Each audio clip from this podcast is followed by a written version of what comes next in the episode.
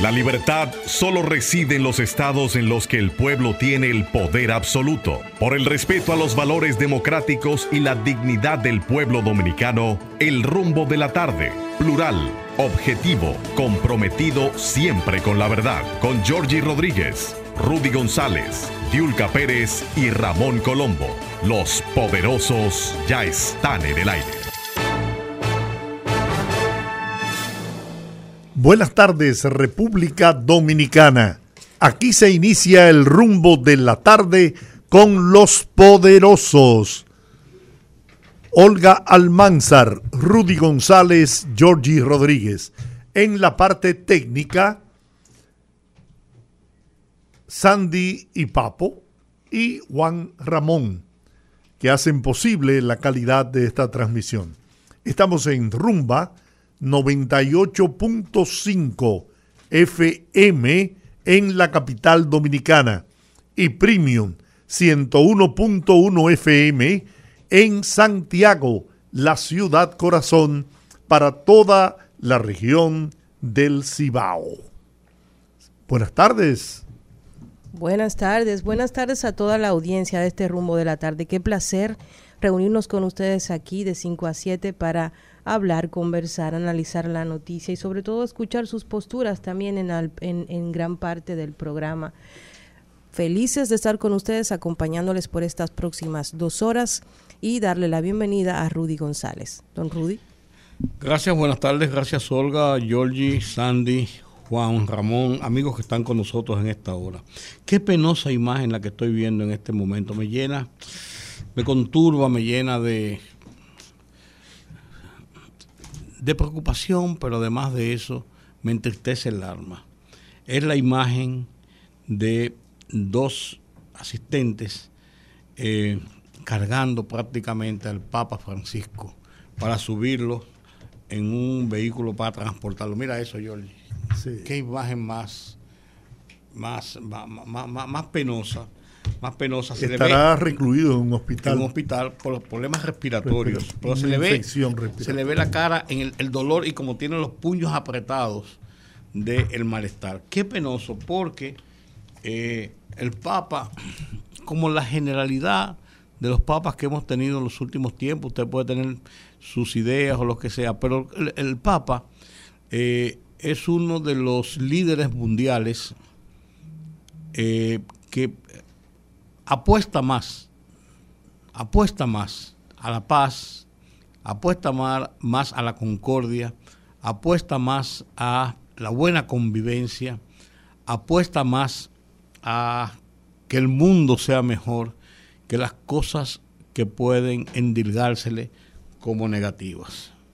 Cuando digo el Papa, me estoy refiriendo, como dije, al Papa desde esa función y el Papa Francisco ha sido un hombre que ha hecho un papado, ya tiene más de 10 años en la posición, es un hombre que ha hecho un, una jefatura de Estado que tiene más logros, tiene más virtudes que defectos. Qué, qué, qué apenado me siento de ver esa imagen. Un papa completamente revolucionario, ha tocado temas que habían sido tabú en la Iglesia Católica durante muchos siglos.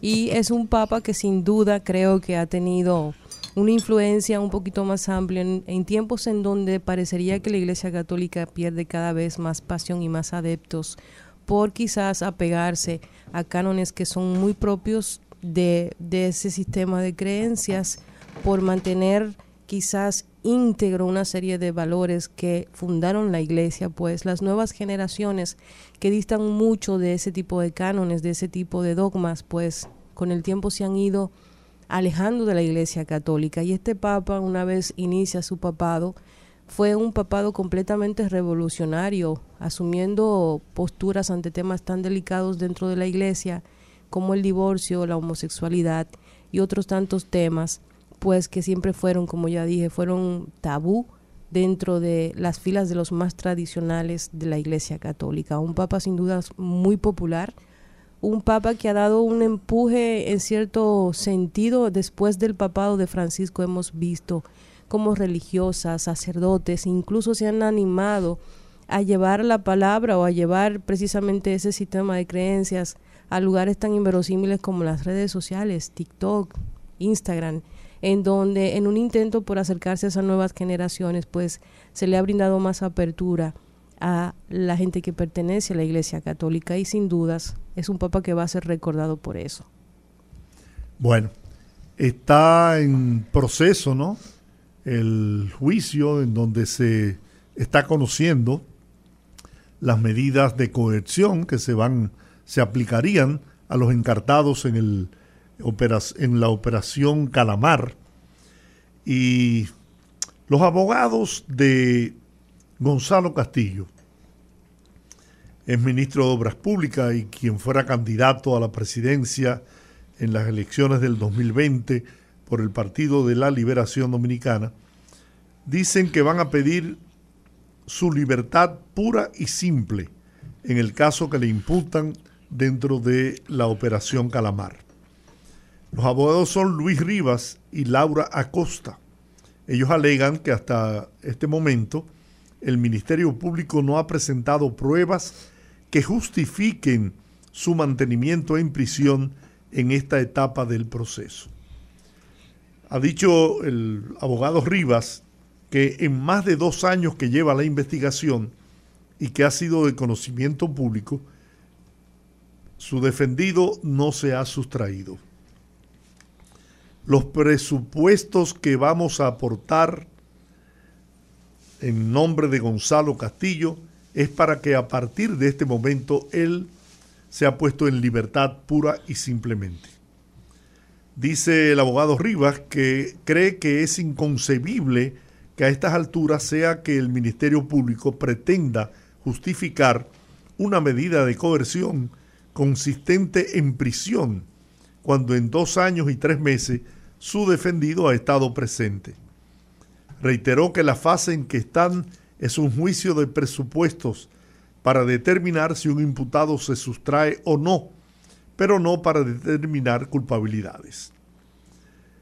Con relación a la actitud que hemos visto en cada una de las veces que ha salido en, los canales de televisión, en los noticiarios, eh, Gonzalo Castillo con una sonrisa y unas eh, señales, como yo a veces pienso que él pensaría o piensa que está todavía en la campaña electoral del 2020, haciendo la señal con el dedo como él hacía en la campaña. Pero los abogados de la defensa de Gonzalo Castillo eh, dicen que él pone en práctica la teoría de que a mal tiempo, buena cara. Bueno. Y que eh, ese es su temperamento. Repito, a mal tiempo, buena cara. Destacaron el buen trato que ha recibido Gonzalo Castillo de parte de las autoridades judiciales y recordó que el Ministerio Público tiene derecho de imputar a cualquier persona sin necesidad de requerirlo previamente para interrogarlo.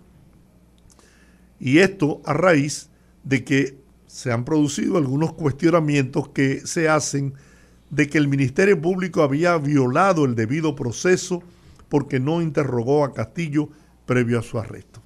O sea que los propios abogados de Gonzalo Castillo tiran por el suelo esas críticas al Ministerio Público diciendo que no era necesario que fuera interrogado para que se dictara la, medida de detención contra su defendido. A mí me parece muy curiosa esa conducta de Gonzalo Castillo. Yo no soy una profesional de la salud, solo puedo hablar desde el conocimiento que da quizás la investigación y la curiosidad natural que yo siento que me caracteriza, pero a mí no me parece que es una conducta para nada normal, porque da como la impresión de una especie de fuga disociativa, de algún tipo de mecanismo de defensa que se le ha activado eh, en relación a la situación en la que se encuentra, que sería completamente normal y humano porque se, se nota como una incongruencia entre la realidad que vive y la conducta que tiene.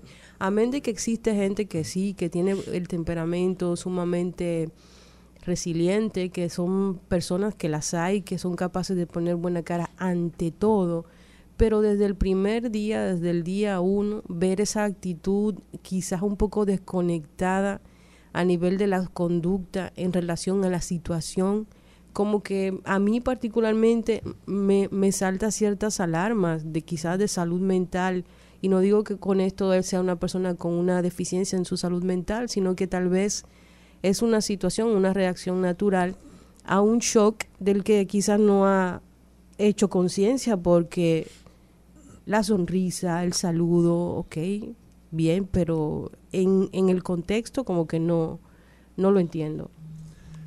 Mira, después que uno se informa, se documenta, sobre todo eh, leyendo las delaciones de Mimilo Jiménez Coli, uno se pregunta, ¿y habrá forma de que esta gente puedan salir libres de este proceso?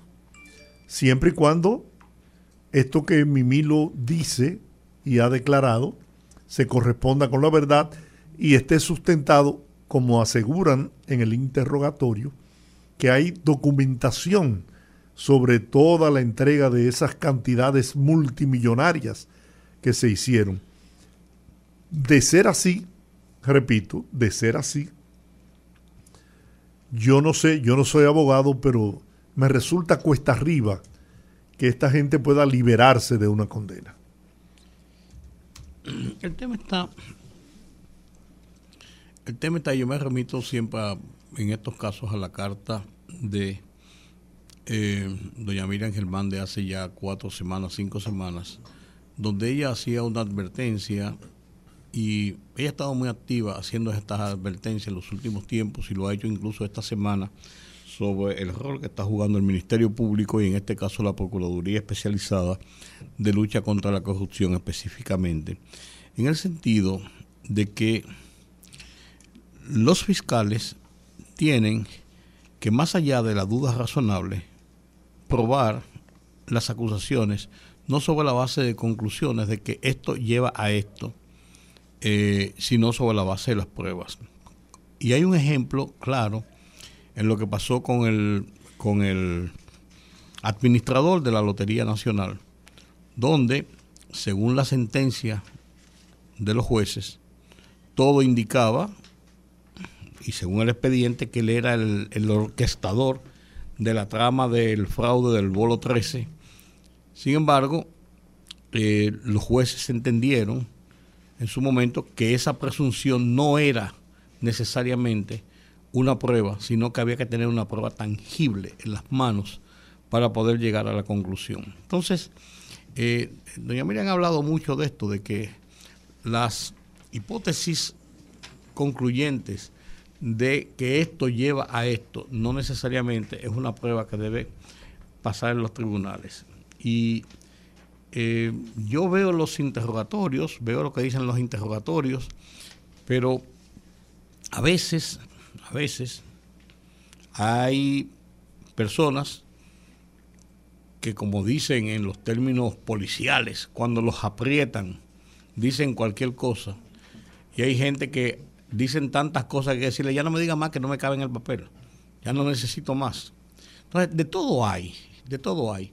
Yo lo que creo es, y es la esperanza que yo como ciudadano tenga, es que procesos de esta naturaleza se lleven dentro de lo que le dicen el debido proceso, y eso se ha hecho famoso por la cosa, donde cada uno tenga sus oportunidades de mostrar las culpabilidades, de mostrar las inocencias y que la sociedad termine satisfecha de que lo que se ha hecho, de que la investigación que ha hecho la autoridad judicial, en este caso la autoridad fiscal de la fiscalía, esté ajustada a la realidad y de que la decisión final de los jueces esté ajustada a esa realidad. Eso, eso es lo que uno espera, porque de lo contrario, si permanece la duda, a final de cuentas, de que si esto fue porque a fulano de tal me gustaba o no me gustaba, si esto fue para pa, puñir a fulano, si esto fue para favorecer a fulano,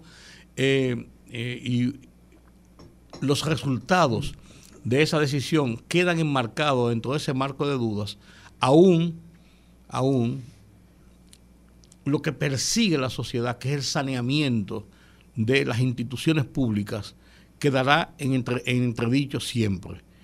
Uno, debe tener un, un margen de convicción bastante amplio de que lo que se está haciendo es lo justo y lo correcto en las decisiones que se tomen en casos de esta naturaleza.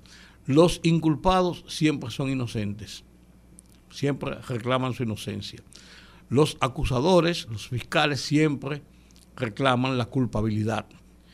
Los terceros imparciales, que son los jueces, tienen una decisión que tomar que es donde se ajusta, donde están las aspiraciones de la sociedad. Mucha gente lo toma desde el punto de vista pasional, fulano me gusta o no me gusta, o yo creo o no creo, o yo me he hecho una opinión del tema, y entonces la decisión, si tú la encuentras justa o no justa, al final de, a final de cuentas, es lo que va a prevalecer y es lo que va a fortalecer la institucionalidad nacional, que es lo que uno busca a final de cuentas. Y que, y que cuando este tipo de procesos, no sé si se han dado cuenta, han hecho un salto a ser un tema de dominio público. Antes no veíamos este tipo de casos tan expuestos a nivel público, ahora sí lo vemos. Y este salto que se ha dado es un salto que ha llegado a la población con mucha deficiencia de información y la gente entiende que se mide por si me cae o no me cae bien.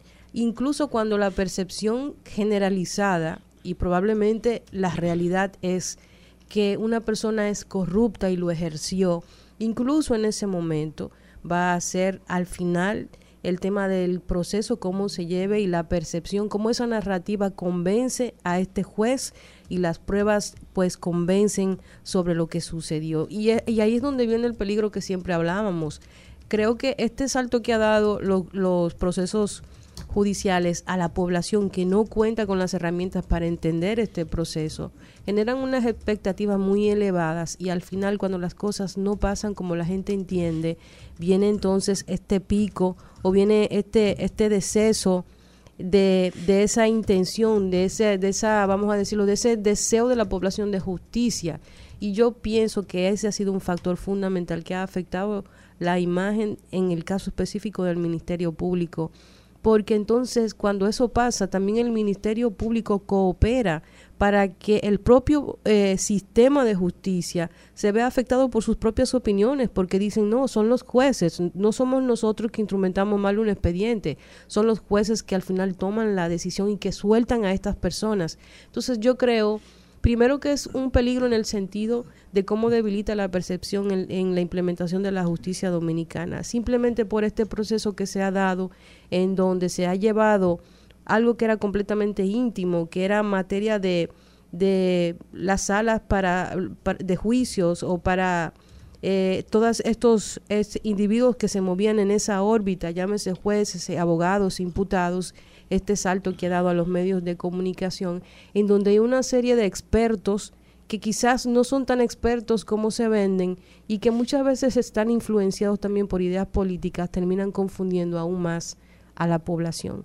Y yo creo eso, yo pienso que incluso cuando existe toda prueba o cuando usted está completamente convencido por el sentido común de que hubo corrupción, porque nadie lo mandan nadie le hace un expediente así completamente inventado, eso no es verdad.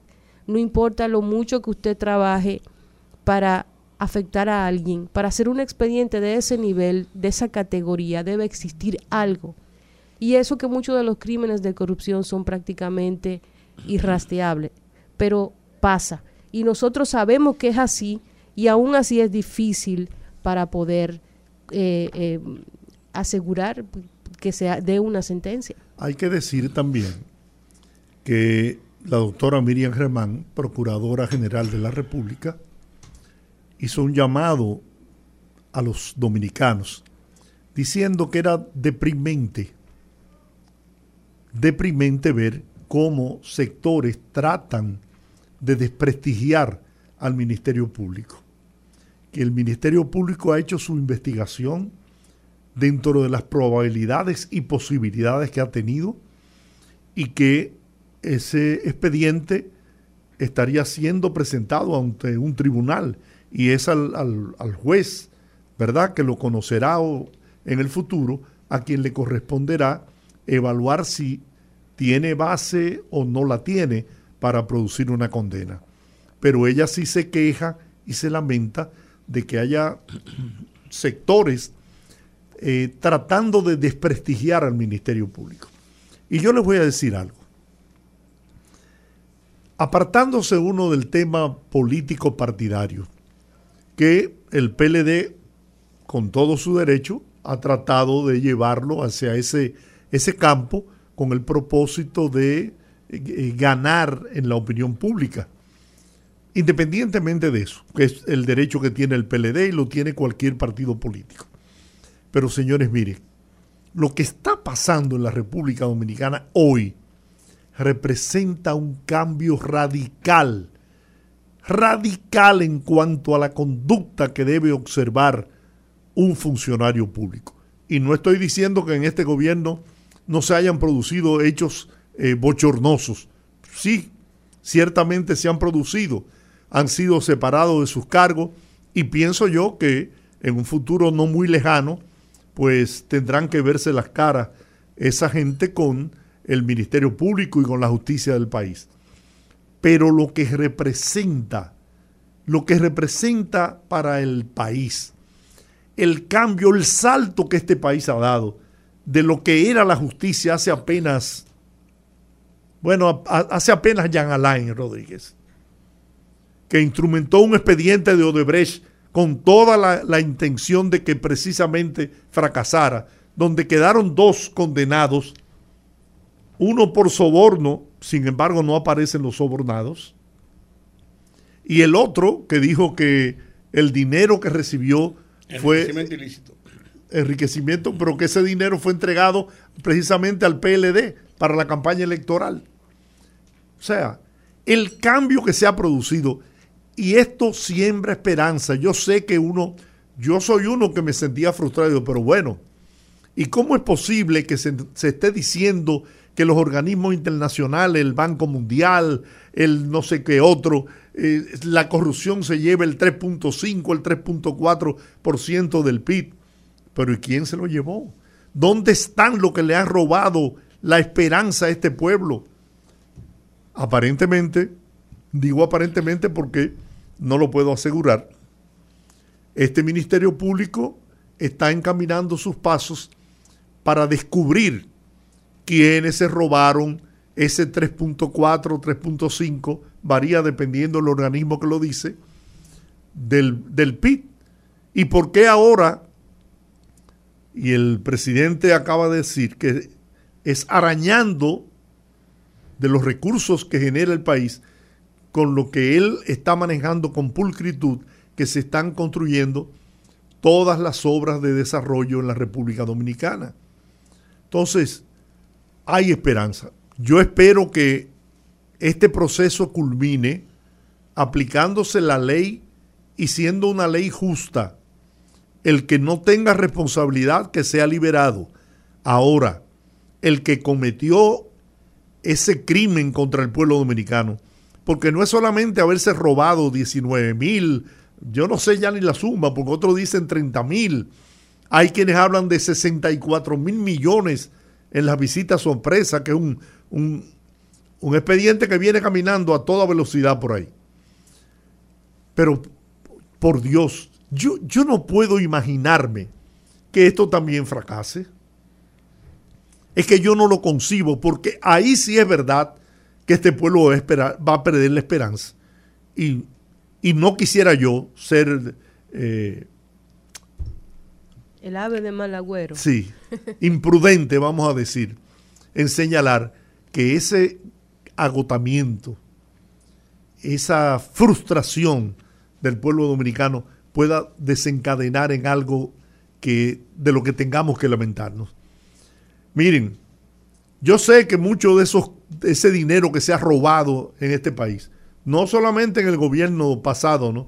en los anteriores, están depositados en paraísos fiscales a nombre de testaferros. Pero hasta ahí se puede llegar.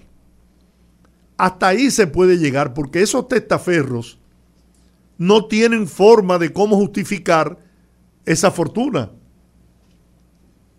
Tienen que estar a nombre de, porque al, antes tú ibas a un paraíso de esos fiscales, depositaba un dinero y, sin nombre. A una cuenta cifrada. A una, exacto, pero ya eso no se puede. Ya eso no se puede. Entonces, yo sí les pido a los miembros del Ministerio Público que hagan su trabajo consciente de que un fracaso en este proceso representaría una frustración incalculable en el pueblo dominicano. Todas las encuestas, todos los, los, cuestionamientos que se han hecho, toda la recaudación de opinión del pueblo dominicano, en un alto porcentaje, en una gran mayoría, está de acuerdo con que se sometan a la justicia a todo el que se robó dinero del pueblo a todo el que cometió actos de corrupción aprovechándose de su función pública. He visto varias encuestas ya. Todo el mundo está de acuerdo. Todo el mundo está de acuerdo. Incluso políticos, líderes políticos que se han expresado eh, en una ambigüedad que a veces sorprende, lo he escuchado últimamente decir que también apoyan al Ministerio Público en el proceso que está realizando ahora. Entonces, llamo la atención simplemente por eso. No le, no le, no le creen más frustración a este pueblo. Estamos ansiosos y deseosos de ver que los que le han robado el sueño a los dominicanos y las dominicanas paguen por ello.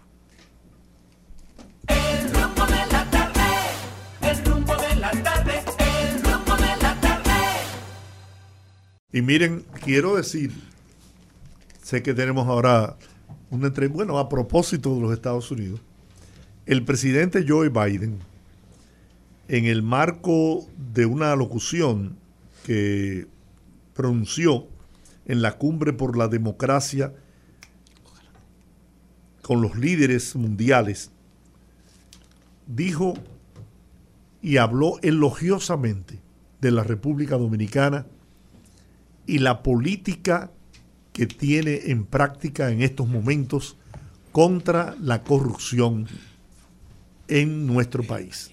Repito, el presidente de los Estados Unidos, Joe Biden, reconoció y elogió, reconoció y elogió la política anticorrupción que se está llevando a cabo en la República Dominicana. Y lo hizo, repito, en una locución que produjo en la Cumbre por la Democracia, en la que conversó con líderes mundiales sobre otros temas de interés. Bueno, poderosos y audiencia, estamos en tiempo de nuestra primera entrevista y por ahí anda un runruneo de que la visa americana tendrá un aumento de precio. No, no, no, eso, es oficial, oficial. Del consulado. Sí, eh, 25 dólares a la, a la de ¿Cuánto? 25 dólares lo aumentaron a la de a la de paseo y 15 dólares a otras de trabajo, de estudiantes. Bueno, y también hay una información que trascendió en estos días de que República Dominicana no está incluida en, en un programa que busca otorgar 30 mil visas americanas a algunos países centroamericanos. Y para tratar este tema y unos otros eh, y otros cuantos temas acerca de migración y también decirles que si tienen alguna inquietud sobre este tema pueden llamar al número de nuestra cabina. Tenemos a un experto en asuntos migratorios. Está con nosotros el señor Roque Leonel Rodríguez en el rumbo de la tarde. Bienvenido, señor Roque. Sí, buenas, saludos. Saludos. para mis compañeros, porque los sábados estoy en rumba al mediodía. Sí, así mismo es. Bueno, ¿cuál es la situación? Eh, es un anuncio oficial del consulado de los Estados Unidos eh, en el país, ¿no? Eh, Del incremento en el precio de para el otorgamiento de la visa de, de, paseo, de turismo y para otros tipos de visas también. ¿Cuál es, cuál es, nos gustaría que nos explicara esto? Sí, el, el gobierno va a aumentar las tarifas no solamente de las visas, sino de todos los procesos de migración de Estados Unidos. Ya eso se colocó en, el Federal Register, que es la gaceta oficial de, del gobierno ah, en el mes de enero y ha estado esperando ya su publicación final para aumentar todas las tarifas en una cantidad eh, enorme en el, en el, caso de muchas ah, peticiones. Y las visas eh, también están incluidas. De hecho, ya se contempló eh, el aumento de algunas visas de, trabajo y las de turistas eh, y las visas de no inmigrantes en sentido general también que van a ser subidas próximamente. Así que ya eso es, eso es un hecho para que todos los dominicanos lo sepan. precisamente cuando el consulado está rompiendo récords de emisión de visas. ¿Está totalmente regularizado el proceso de, citas y de visitas y de entrevistas en, el consulado de los Estados Unidos? Totalmente. Sí, ya, ya es 100% normal. Ah, de hecho, ah, donde hay problemas todavía es con los, las residencias, que tienen unos atrasos de año y medio que están afectando a cerca de 250 mil dominicanos en espera de una cita de residencia. En cuanto a las visas de no inmigrantes, que incluyen visas de turistas, diplomáticas, uh, para atletas, etcétera, esas están todas al día y está funcionando muy bien el departamento de visas de no inmigrantes y de manera muy fluida. Las citas para visas de turistas están oficialmente para eh, la primavera del 2024 sin embargo, el, consulado americano ha establecido una política de alivio para eh, las personas que necesitan, necesitan viajar este año y los segundos miércoles y cuartos miércoles de, del mes está abriendo citas adicionales para que las personas puedan cambiar las citas lejanas que tienen y conseguir una cita rápida para ir en el verano, por ejemplo, o en el otoño, a partir de las 8 de la mañana, el segundo y el cuarto miércoles de cada ¿Pero es para, para casos especiales o, no, no, o simple turismo? Eh, simple eh, visas de turista, porque las visas de trabajo eh, tienen preferencia. de, por ejemplo, una persona puede conseguir una cita para una visa de trabajo en menos de 15 días y de estudiante en 10 días, por ejemplo. Y de salud más rápido, me supongo los de salud tienen que solicitar un, una, un, servicio eh, eh, rápido. Eh, tienen que pedir un permiso para que le den una cita rápida. porque le toca la misma cita para el 2024. ¿El BAC está funcionando normalmente con las, con las prerrogativas que tenía?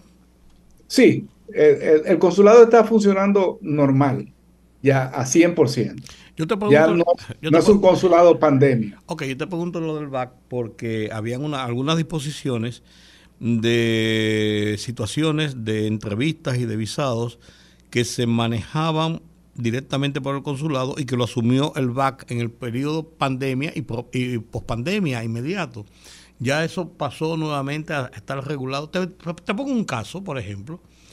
Los jóvenes entre 18 y 25 años que tenían que renovar su visa debían ir a, esa edad ya de 18 a 25 directamente al consulado a través de una cita para hacer esa renovación de su visado que tenía vigente de 10 años. Cuando estalló la pandemia, se podía hacer a través del BAC. Entonces, ¿eso volvió a su regularidad o eso sigue así? Lo que está pasando con los 18 a 25 se, nos cortó ahí la comunicación un poco. sí, Se, nos está cortando un poco. Lo que está pasando entre 18 y 25. Eh, no, estamos teniendo problemas con, con, el audio. Sí, sí. Parece que el internet. Mi internet está al 100% y no sé qué pasa. Póngalo en el de aquí, no se apure, póngalo en la cuenta de nosotros. Ahora, ahora se escucha bien, se escucha bien. Ok, bueno. ¿Me escuchan bien? ahora ahora los, jóvenes, Si los jóvenes eh, desde hace unos cinco años que se, le está limitando el visado a no más de cinco años a la mayoría, eh, en muchos casos, porque hay una presunción de que muchos pudieran, tienen una aspiración enorme de vivir en Estados Unidos. El sueño americano, ¿no? Sí.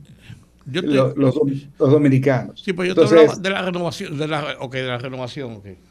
Sí, eso, pues la renovación igual. La renovación los está mandando a buscar a la mayoría para ir a una entrevista, para confirmar sus datos, y su estatus, etcétera. Algo que no pasaba antes, simplemente se le renovaba normalmente. Sí, sí.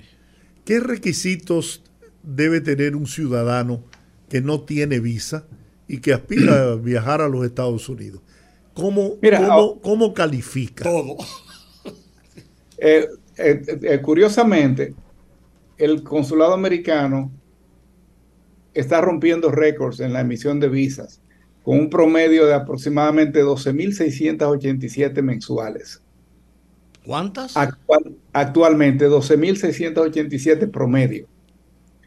Eh, eh, todo esto es post pandemia, pero te voy a poner un ejemplo. En el 2021, en total, en el año fiscal completo, el consulado dio unas 77 mil visas. En el, entonces ya en el 2022, saliendo un poquito de la pandemia, subió a 81 mil. Pero desde el año fiscal, que comienza en octubre del 2022 y termina en el 2023, hasta enero ya habían dado 38 mil visas. Y están promediando unas a 12 mil ahora mismo. Yo ah, estimo eh, moderadamente que van a superar las 100 mil visas en este año. Y ah, eso se debe a, de acuerdo a mis estadísticas, eh, que trabajo con un alto volumen de público, hay mucho más personas que después de la pandemia eh, se convirtieron en eh, emprendedores y, se han convertido en personas calificables para una visa. Ah, ah, más gente ha querido salir del país, no solamente por la vuelta, sino a, viajar legalmente a Estados Unidos y están en mejores posiciones. Los jóvenes, ahora cualquier joven que sea profesional, un joven, amor, estoy hablando de 25 años, profesional que le deba un carrito al banco y tenga un buen salario trabajando en su profesión, califica para una visa. Y eso no pasaba antes. Entonces hay como más apertura de personas que, se han hecho calificables eh, para, para, obtener un visado. El consulado también necesita dinero eh, y pues entonces promueve la solicitud de visa. El gobierno americano le interesa que cada dominicano vaya con su familia y gaste 5 mil dólares. Hay una combinación de factores que están haciendo mm. que se haya un boom en el sector de visa de turista. Yo siempre he tenido una curiosidad sobre ciertos mitos que se ciernen sobre el tema de la, de la tan añorada visa del dominicano hacia Estados Unidos, que yo creo que es algo como que... Es un estatus. Sí, no, y que te lo, te lo implantan desde chiquitito en tu casa, te hacen ver como que eso es el, el, el non plus ultra de, de, todo. La seguridad de tu futuro, es un estatus. Y siempre dice la gente, no, que tú debes tener mucho dinero en el banco para que te den una visa. Entonces, según dice nuestro experto en, en la tarde de hoy, cualquier persona ya con muy pocos requisitos puede tener acceso a una visa. No es como se decía antes que tú debías tener arraigo, que una casa, que un vehículo, que una cuenta de banco, que, que por lo menos se notara que tú eras una persona solvente para poder eh, ser acreedor de una visa norteamericana. Sí, lo que pasa es que el arraigo está un poquito más definido hoy en día. Ah, te pongo un ejemplo sencillo. Una persona que trabaje como conserje, que su salario no es elevadísimo y que tenga varios años, no voy a ponerle un número, trabajando en una empresa o para quien sea, ah, esa estabilidad permite que esa persona pueda conseguir una visa. Eh, aunque no tenga un salario muy elevado porque demuestra que tiene lazos fuertes con el trabajo que desempeña y que tiene buena conducta y presenta un patrón que pudiera perfectamente calificar para un visado. Estoy poniéndote uno de los que ganan menos, o sea, eso es lo que ha hecho que más personas puedan calificar porque la gente está más organizada, ya la gente entiende que tiene que tener una cuenta bancaria, que tiene que tener buen crédito, el consulado tiene acceso a más información que no, por ejemplo, ya la gente no tiene, hace cuatro años que no tiene que llevar un solo documento a una entrevista, como llevaban antes un maletín eh, del tamaño de, un baúl eh, lleno de documentos, ya ni siquiera una carta de banco se le exige que lleve, ni de trabajo, ni, ningún documento. Todo está en Toda la información que presentan en el formulario es muy eh, amplia como para poder determinar si una persona reúne requisitos de lazos fuertes. ¿Qué, qué podría representar como obstáculo para un ciudadano que ah, solicite una visa de paseo, de turismo, si tiene eh, padres, hermanos, de, residentes en los Estados Unidos? ¿Podría esto ser un, un obstáculo? Sí, mira, ahora mismo porque ustedes estaban hablando ah, hace un ratito del estatus que da la visa. Ah, yo hablo mucho con la gente de este tema porque la gente está cometiendo un error muy grave. Se está yendo a trabajar a Estados Unidos con su visa de paseo, como le llaman. Y yo les digo, mira, si tú pierdes la visa, porque desde el momento que el dominicano, hay un grupo de ciudadanos del mundo, incluyen mexicanos, dominicanos, eh, jamaiquinos, cubanos, colombianos, filipinos, chinos que se van con visa de turista a Estados Unidos y se quedan trabajando ilegal. Y están marcados desde hace unos años que si pasan de los 30 días ya pone una luz roja que dice se quedó trabajando. Y yo les digo, cuiden su visa porque hoy en día, más que nunca, en los tiempos globales, Estados Unidos representa el punto de partida para los dominicanos y si pierden la visa no la consiguen más. Hmm. Eso es lo que está pasando. ¿Qué pasa cuando una persona que le dieron una visa nunca la usa? ¿Eso tiene algún impacto en su, en su situación? Ah, no, realmente no, pero en, mi experiencia eh, con personas que han ido a mi consulta, que no la han usado, el cónsul la próxima vez que va le dice, mira, hoy yo no te la voy a dar, vamos a esperar a que tú tengas más deseo de viajar y entonces eh, vuelve por aquí, yo te doy una vez. He visto eso mucho.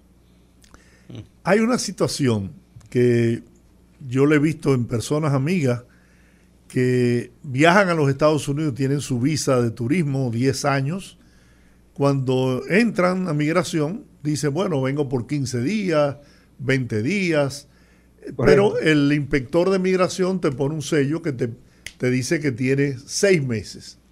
Así es. Es violatorio eh, si tú dijiste 15, 20 días, pasarte de ese tiempo a pesar de que el permiso de entrada diga eh, seis meses tu estadía. Ah, no, no, no tiene ninguna consecuencia el quedarse un poco más, porque como tú dices, te están dando un poco más de tiempo. Sin embargo, ah, desde el momento que un dominicano, para ponerle nombre y apellido, se pasa de los 30 días, ya se presume que pudiera estar involucrado en algo más que un simple paseo a Estados Unidos. Y entonces de ahí vienen las consecuencias. Entonces, por ejemplo, de ahí es donde yo le digo a la persona, ni pases por Puerto Rico, porque ahí, ahí mismo se acabó se acabó todo para ti. Y el que... Porque es uno de los, de los primeros ah, lugares donde a una persona le pueden cancelar la visa fácilmente, porque descubren, lo sientan en un cuartito a, que confiese que realmente eh, eh, se quedó trabajando. Y por ejemplo, personas que tienen hijos eh, en Estados Unidos y van a visitarlo y tienen ya son gente que está retirada y tienen la capacidad económica para eh, pasarse dos, tres meses con sus hijos. ¿También se le prende esa alarma? ¿O hay alguna manera de poder explicar y justificar eso? El gobierno, en, en mi experiencia, en los últimos cinco años, sin importar quién sea, que en los últimos diez años de uso de su visa, pase de los dos meses definitivamente no les renueva la visa. Lo primero que hacen es que cuando deposita para renovar, le, devuelven el pasaporte con una cartita que tiene que ir a hablar con el cónsul. Esa es la realidad, lo que yo estoy diciendo. Sí, sí, claro. Sin, importar que tenga 20 años con visa, 40 años o lo que sea. Eh, le, le, están, lo están citando para que explique por qué duró tanto tiempo en Estados Unidos. Hay muchas personas que, que son padres, que tienen hijos en Estados Unidos y realmente no quieren vivir en Estados Unidos, pero entonces se pasan un mes en la casa de un hijo, otro mes en la casa del otro, y cuando tú vienes a ver, tienen seis meses viviendo en Estados Unidos y lo hacen repetidamente todos los años. Entonces, hasta que llega un oficial y les dice, oye, mejor dile a tu hijo que te pida, vives en Estados Unidos y te vas de vacaciones a República Dominicana, porque lo está haciendo al revés. Sí. Bueno, pero hay otros que se pasan dos, tres meses y con esa residencia también tienen problemas, porque la residencia es para tú vivir en los Estados Unidos. Definitivamente la usan como visa de turista. Aquí en el país hay más de 60 mil personas así. Bueno, ¿y eso qué, eh, qué consecuencias le puede traer a esa gente? Bueno, la gente eh, desde hace los años 70 ha creído que si se pasa seis meses aquí y seis meses en Estados Unidos que está legal. Pero nunca le han preguntado a un abogado porque la ley es muy clara y dice que cuando el residente tiene más de cuatro meses fuera de Estados Unidos ya está en violación. Y cuando dura un año completo fuera de Estados Unidos pierde la residencia. La cantidad de gente que se pasa del año son muchas. Eh, han tenido la suerte que regresan a Estados Unidos y logran entrar y ellos piensan que ese problema no es de ellos hasta que le cancelan la residencia. ¿La edad tiene que ver con eso? ¿Hay un tratamiento ah, sí, eh, sí, ah, con, los, seniors? Sí, con los seniors siempre han sido un poquito más considerados en CBP, en aduanas. Todo el tiempo. ¿Qué pasa cuando padres tienen eh, visa y quieren, por ejemplo, viajar con sus hijos de vacaciones y le quieren sacar la visa a sus hijos para viajar todos juntos. He escuchado que siempre existe la posibilidad de que eso eh, sea una alerta para las autoridades norteamericanas de que esa familia pueda irse completa para allá. Sí, eh, hay la, es posible que muchas, hay, yo le, hay muchas familias que yo le digo, soliciten todos, que yo veo su perfil completo y digo, sí, tienen todas las condiciones, tienen los recursos, eh, ganan buen dinero, o sea, viajan, uh, que es otro factor, otro asunto que yo quiero llamarle la atención a todos los dominicanos. El único país del mundo moderno, civilizado, no es Estados Unidos de América. Viajen a Europa. Si usted eh, va a gastar un dinerito, ahora mismo, usted puede ir a Europa de vacaciones por 3.500 dólares eh, y eso le da un estatus universal a nivel de solicitar visas en todos los consulados del mundo. Entonces, viajen a otros países, creen un récord de viaje y, eso le va a permitir llevar a todos a su familia, pero no todo el mundo califica para ir con su familia al consulado a por primera vez. En algunos casos es preferible que vaya el cabeza de la familia primero y luego lleve a toda la familia cuando demuestre que sabe usar su visa correctamente. El tiempo máximo que yo le recomiendo a todos los turistas que permanezcan en Estados Unidos es por 21 días y siempre van a tener visa. Mira, buen dato es. Esa es una buena información. Las visas eh, para residentes permanentes. ¿Quiénes califican? ¿Quién puede pedir a una persona eh, como residente?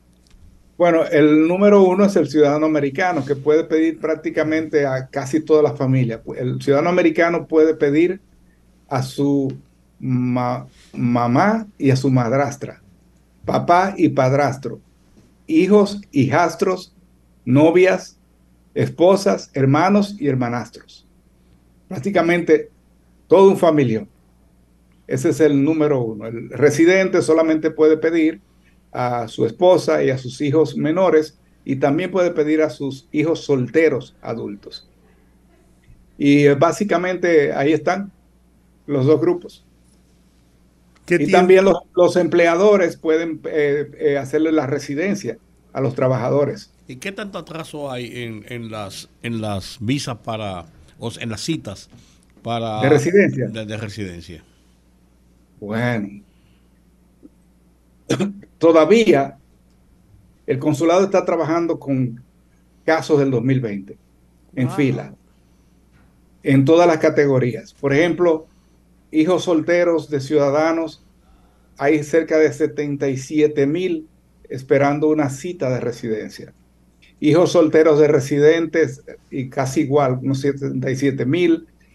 Hermanos de ciudadanos, hay casi 30 mil. Hijos casados de ciudadanos, hay cerca de 89 mil. Los esposos de residentes, hay como 78 mil, más o menos. Entonces, eh, eh, las cantidades de residencias que el consulado está otorgando mensual no llegan ni a 4 mil. Entonces, ¿en qué tiempo estamos en este momento? Eh, estamos, ¿qué, tiempo estamos trabajando en este momento? Estamos trabajando en el 2014 para a los hijos solteros de, ciudadanos. Están trabajando en el 2015 para los hijos solteros de residentes. En el 2007 para los hermanos y 2008 para los hijos casados, los residentes que, están pidiendo sus esposos estaban al día. O sea, básicamente cuando el caso llegaba al consulado, se le mandaba una cita lo más rápido posible. En este mes, el, calendario de abril, los retrasaron a septiembre del 2020. Y eso le va a dar muy duro a, a los esposos de residentes pues lo atrasaron tres años. ¿Y qué ventaja tiene un esposo o esposa de residente que se fue con su visa de turismo, ¿no? Sí. Y, solicitó cambio de estatus en Estados Unidos. ¿Tiene eso alguna ventaja? Bueno, generalmente el residente no puede hacerle el cambio de estatus a su esposa en Estados Unidos, a menos que haya una visa disponible en el momento. Entonces, ahora mismo que acaban de retrasar eh, las visas, eso no es posible.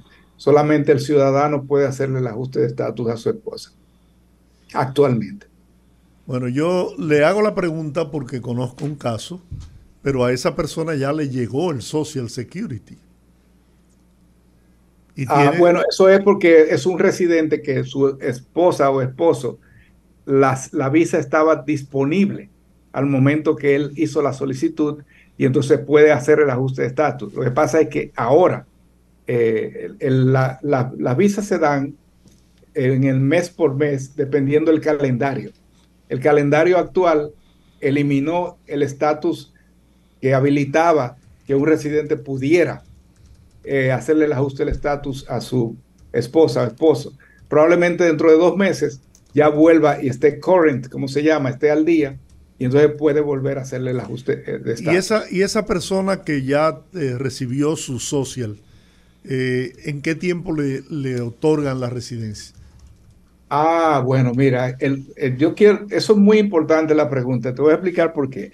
Porque la gente cree que por ejemplo, los que se están casando por negocio, para, ponerte un ejemplo, que, eh, ok, yo, me, entro a Estados Unidos, busco con quién casarme, y, uh, bueno, el que entra ilegal, pero uno que entre legal. Mi, esposa que me pida, y en 45 días ya yo tengo un permiso de trabajo y empiezo a trabajar, y en un año me sale la residencia. ¿Qué pasó? Que la pandemia a nivel de, emisión de visas, de permisos, de todo, en, para migración está todavía en el 2020. Y un permiso de trabajo de un ajuste de estatus que duraba 45 días para salir, la gente contenta, porque 45 días empezaba a trabajar, está durando 8 meses para salir. Mientras tanto, la gente tragando aire porque no hay trabajo, no puede comer. Y la residencia está durando año y medio para salir. Pero a la gente no le importaba el tiempo que duraba la residencia para salir porque empezaba a trabajar. Y estaba, pero ahora hay, dura ocho meses para que salga el permiso de trabajo y hay un caos enorme en el ajuste de estatus en Estados Unidos. Y hasta, hasta más tiempo. El caso que conozco, de una persona amiga, pues le tenía un año y, dos meses ya. Y es ahora que les, le enviaron el social. El, permiso de trabajo. Eh, digo, sí. El permiso de trabajo, sí. pero eh, le envían el Social Security. Exacto, es, muy desafortunado, sí, pero algunos le envían el, Social Security, pero le dice no puede trabajar. Aquí me llega una pregunta de un oyente, a través, me lo manda a través del WhatsApp. Si se pide a un hijo siendo residente y el solicitante se hace ciudadano, ¿tiene esto alguna mayor prontitud en ser atendido el caso? Eh, repíteme la pregunta, por favor, que se me fue el internet. Si se pide a un hijo siendo residente y ese solicitante se hace ciudadano, ¿tiene alguna mayor prontitud en ser atendido ese caso? Esto da risa. Se atrasa un año. ¿Por tiene, que, tiene que comenzar de nuevo, ¿no? No, no tiene que comenzar de nuevo. cambia cambia de estatus, pero se, atrasa un año, ah. básicamente. Cambia de categoría. Ok, ok, ok. Muy buena, muy buena pregunta. Wow. O sea, se atrasa siendo ciudadano que cuando era residente. Así mismito es. un año. Oye. Bueno. Bueno, la verdad es que usted ha dado una cátedra aquí esta tarde. Yo sé que esto es un servicio público para mucha gente porque el dominicano siempre anda detrás de su visa, así que... No, que yo te voy a decir algo. Tú, tú decías hace un rato que el sueño de todo dominicano es una visa para los Estados Unidos. Sí. Pues te voy a hacer una historia con el permiso de Lionel. Y es que teniendo yo apenas eh, nueve años, fui, fui con mi madre y dos hermanitos, uno de un año y otra de tres. Fuimos al consulado que estaba frente al Parque Colón, el Conde 15. el Conde 15. Ahí nos encontramos con gente eh, de mucho más recursos económicos que nosotros. Mi madre y nosotros tres, bueno, llegamos y el cónsul nos recibió cogió a mi hermanito, que era rubio, con bucle, lo cargó, lo puso, lo sentó en el mostrador a hacerle chiste y nos dieron la visa. En esa época eran cuatro, ¿Cuatro años. Cuatro años y salimos de ahí. Bueno, una señora dueña de una farmacia en la calle El Conde, cuando, que estaba también ahí, pero le rechazaron la visa. Cuando pasamos frente a la farmacia, llamó a mi mamá y le dijo, te la rechazaron, ¿verdad? Dice, no, nos dieron la visa a los cuatro. Venga a buscarla, que hace que decían. Sí. Entonces, bueno, a partir de ahí eh, hemos tenido visa toda la vida, ¿no? Pero, pero sí, realmente da estatus.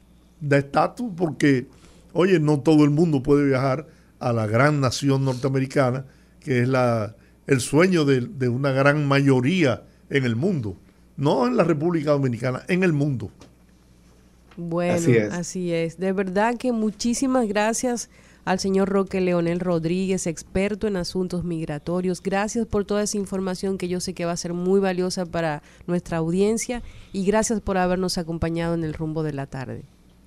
Feliz tarde para ustedes. Muchas gracias. Lo propio para usted. Un abrazo. Gracias. Gracias. Bye. Bueno, señores, vamos a la pausa. La verdad que el tema es fascinante. Fogarate en la radio con Ramón Colombo. Se titula Cumbre Iberoturística. Sea de aquí o de lejos, hombre, mujer o transgénero, blanco, negro o mulato, pensador libre o atrapado, político o payaso, sembrador o consumista, rico o desbaratado, bolerista o salsero, vinchista o serio, civilizado o motorista, ignorante o enterado, derechista o ambidextro, mentiroso o diputado. De todos esos y los muchos que faltaron, dígame algunos seriamente para qué sirvió la cumbre iberoamericana, que no fuera para alterar el tránsito durante tres días y distraer a los jugadores de dominó. ¿Criticó algo? ¿Decidió algo? pospuso o propuso algo, no pierda su tiempo, que ese evento turístico no sirvió para nada. Fogarate en la radio con Ramón Colombo.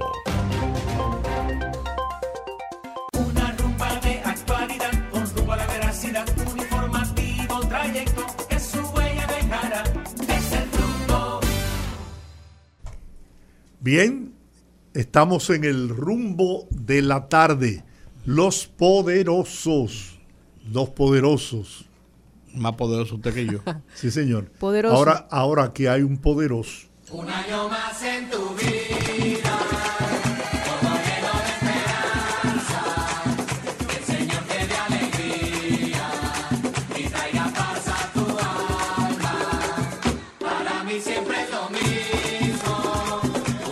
Bueno, hay un poderoso que cumplió año ayer y ese poderoso representa para este programa prestigio, credibilidad, seriedad, profesionalidad. Pues yo cumplí año en marzo. Fue. Tú estás haciendo los dotes míos. Tan lindo que iba.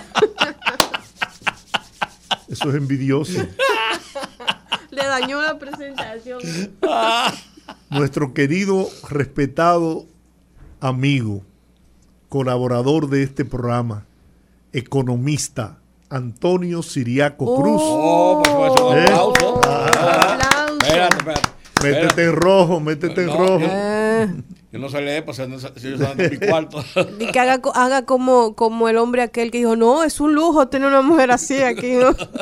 No, es un lujo para este programa tener a un Claro, claro. profesional del nivel, la calidad y además de la calidad humana que tiene Claro, el doctor Antonio Siriaco Cruz, que nos eh, llena de, de mucha satisfacción poder compartir con él en este programa. Eh, lo hacemos también en el programa de televisión y siempre, siempre está disponible para colaborar con nosotros, siempre. Qué Así bueno. que en unos minutos estaremos conversando con él sobre la economía del país, qué le espera a la República Dominicana. Hay noticias que son buenas. La República Dominicana está dentro de los países con una economía eh, estable y eso apunta hacia un desarrollo sostenido de nuestra economía y del país. Así que vamos bien, vamos bien y aspiramos a seguir mejor. Poderosos. en, lo eh, que, en lo que llega nuestro querido profesor Siriaco, yo quiero que me regalen dos minutos, por Uno y favor. medio. Te vamos a regalar cuatro.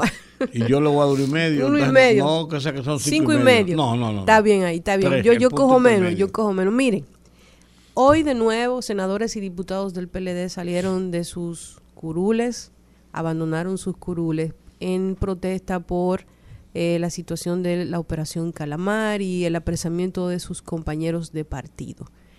Yo pensaba que en nuestra constitución existía la figura de la separación de los, de los poderes del Estado. Y yo siempre critico el hecho de que los políticos dominicanos o las personas que hacen vida política, vida pública, no tienen claro que existe una separación entre lo que es el partido y lo que es el rol que juegan dentro del poder que representan. A mí me da mucha vergüenza que, ok, tú puedes hacerlo de una manera simbólica por los compañeros de tu partido, sabemos que son personas que hacen vida política, que pertenecen a organizaciones políticas y por tanto se deben también a ellas y que en cierta forma ejercen una presión con este tipo de conducta. Sin embargo, yo pienso que tú lo puedes hacer una vez simbólicamente, pero tú tienes un compromiso y creo que más allá del compromiso, la autoconciencia de entender que tú representas a un poder del Estado, a un poder del Estado, no del sistema de partidos. Y lo digo no solo por el tema de los diputados y los senadores. Señores, el presidente de la Cámara del Senado tampoco tiene claro que él representa un poder que es independiente del Ejecutivo y con mucha frecuencia se le ve el medio fondo. Entonces, si el presidente del Senado, los senadores y los diputados no tienen claro que ellos representan una independencia en el sentido de los poderes que establece la Constitución, si ellos que son supuestamente los legisladores que deben conocer y defender el espíritu de las leyes no tienen eso claro, entonces no tienen claro absolutamente nada. Eso es así, Olga, pero mira, el tema de la salida, del abandono de los hemiciclos congresuales es un tema simbólico político que es parte quizás del mismo juego de la democracia. Lo que el, tu queja va más allá de eso en el hecho de que eso podría señalarse como parte de un irrespeto a la responsabilidad que usted asume cuando usted eh, busca una elección por un cargo público, como el caso de los legisladores. El tema está en que aquí no hay ningún control en ese sentido. Aquí aquí hay legisladores que se pasan seis meses y no van. Oh, pero hay uno señalado por el mismo caso eh, Calamar, que están esperándolo y tiene como un mes que no, no se le ve la placa. Sí, pues aquí, aquí, aquí hay legisladores. Yo recuerdo en una ocasión, hace unos años, se publicó el listado de las, de las ausencias en el Congreso. Había personas que pasaban tres meses y no iban allá. Así es. Y mandaban al chofer a buscar el cheque porque en esa época se pagaba Pero ese, ese diputado Luis Enrique, ¿qué se llama? El que estuvo en el lío cuando se armó el, el reperpero ahí enfrente del Palacio de Justicia.